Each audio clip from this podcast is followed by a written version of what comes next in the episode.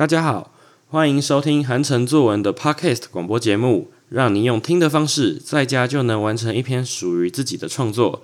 在开始写作之前，请先到资讯栏里找到韩城作文的 Google 云端网址，把讲义下载下来，这样更有助于你创作哦。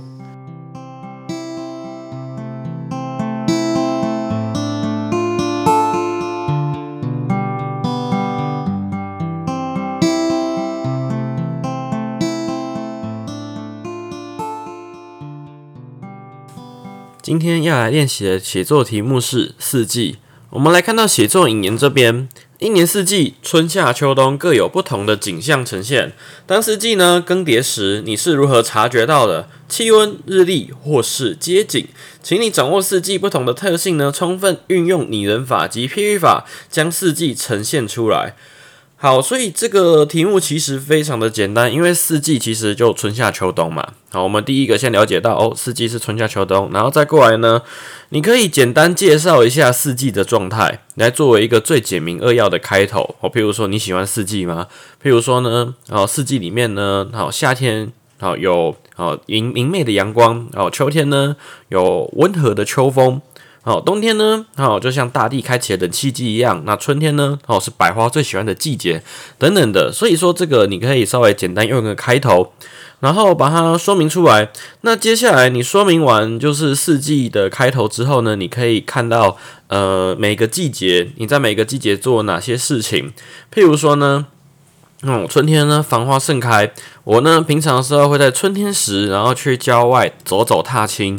啊，比如说春天可能就是樱花吧。好，樱花那个时候呢，就是慢慢的盛开，可能在山林溪，可能在其他地方。哎，你会发现哦，其实你在把季节好放到这个呃，在这个季节里面做什么事情，把它放进文章里面，这很像游记，就是游记加上你在那个季节做什么事情，然后呢，那。你就在那个季节，譬如说，我说春天去阳明去那个山林溪赏赏樱花嘛。那赏完樱花之后，哦，譬如说我看到了哦繁花似锦的樱花，哦布满了整座树梢，好让我十分的感动。或者说呢，樱花呢就像一个含苞待放的姑娘，然后她害羞的哦迎着阳光，好然后迎着蓝天。然后呢，悄悄的绽放好自己的光彩，好自己的美貌等等的。诶，我觉得这边就是我刚刚一开始说的，运用形容词，运用这些拟人法，好运用修辞呢来写这篇文章。然后呢，那我当然这边是这是一个最简单的一个想法，就是说你在这个季节里面做什么事情。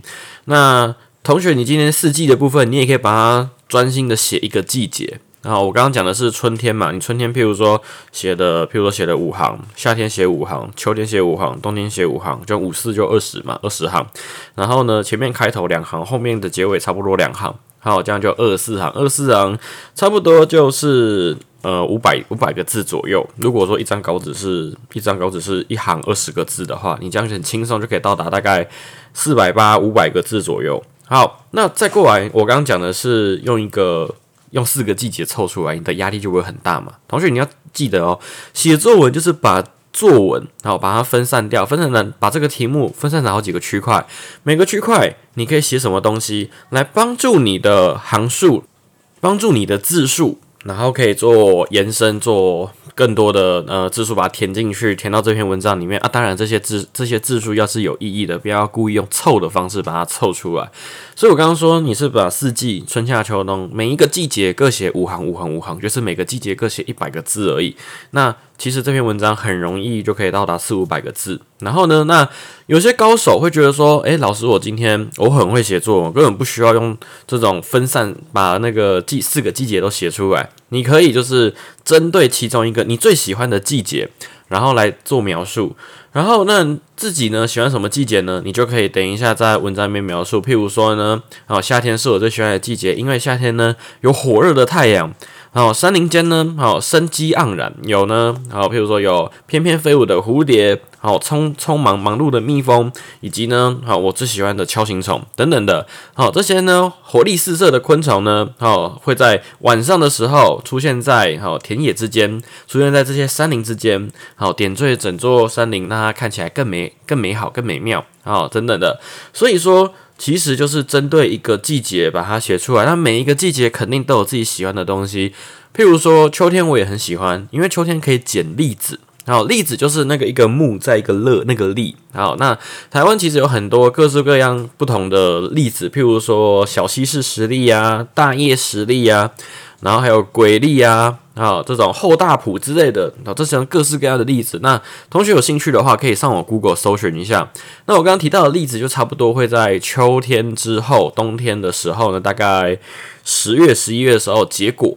那有机会可以去外面的林道，譬如说大雪山林道、鸢嘴山，然后呃亲近农场，还有呃迦南云峰这些地方呢。其实那些林道，你在散步的时候，不妨好注意脚边是否有一颗一颗一颗很像栗子的。呃，果实在地上，那这些栗子，有些人会去把它采回来，当做是可能，譬如说圣诞节，因为接下来十二月要到了嘛，圣诞节的一个装饰，有人会用栗子做一个呃花环，或者说做一个圣诞节的圆环，然后把它装饰在家里，有一个过节的气氛。诶，我觉得这个很棒。所以说呢。你自己平常的时候，每个季节做什么事情？譬如说我刚刚讲的去捡栗子，那我自己之前去爬江南云峰的时候呢，这个山上其实就有非常多的栗子。那以它这个海拔大约一千。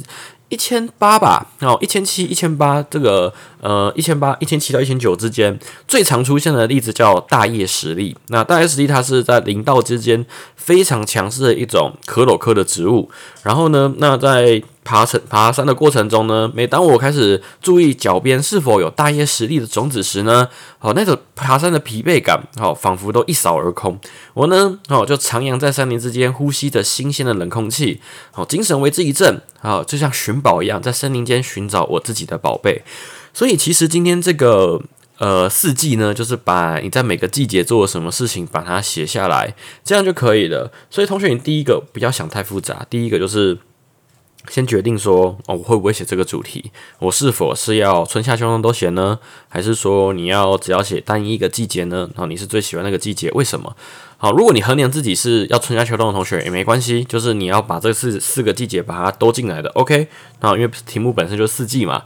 那这个题目呢，我觉得你也可以单写一个季节。好，比如说你可以单写一个冬季，好，你可以单写一个秋季，因为这本来就是写作练习嘛。然后呢，你可以单写一个自己最喜欢的季节。那把这个呃季节里面发生了什么事情，详细的帮我写在文章里面，这样就可以了。